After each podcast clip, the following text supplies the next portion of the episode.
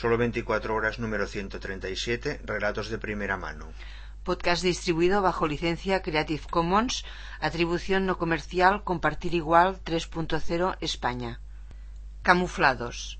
Es sábado por la noche y circulo en coche por un camino asfaltado. Es un lugar que conozco, paso bastante a menudo y no soy el único.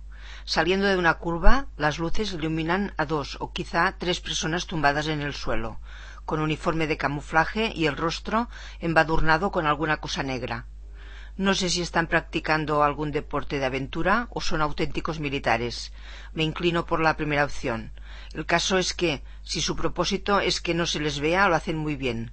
Lástima que estén en un camino transitado y no en medio de la montaña. Al día siguiente, a primera hora de la mañana, hago el camino inverso. En una explanada hay diez o doce de estos camuflados. Algunos llevan fusiles negros modernos, automáticos, aunque parecen de juguete o al menos de plástico. Más arriba me encuentro tres más que acuden a la reunión.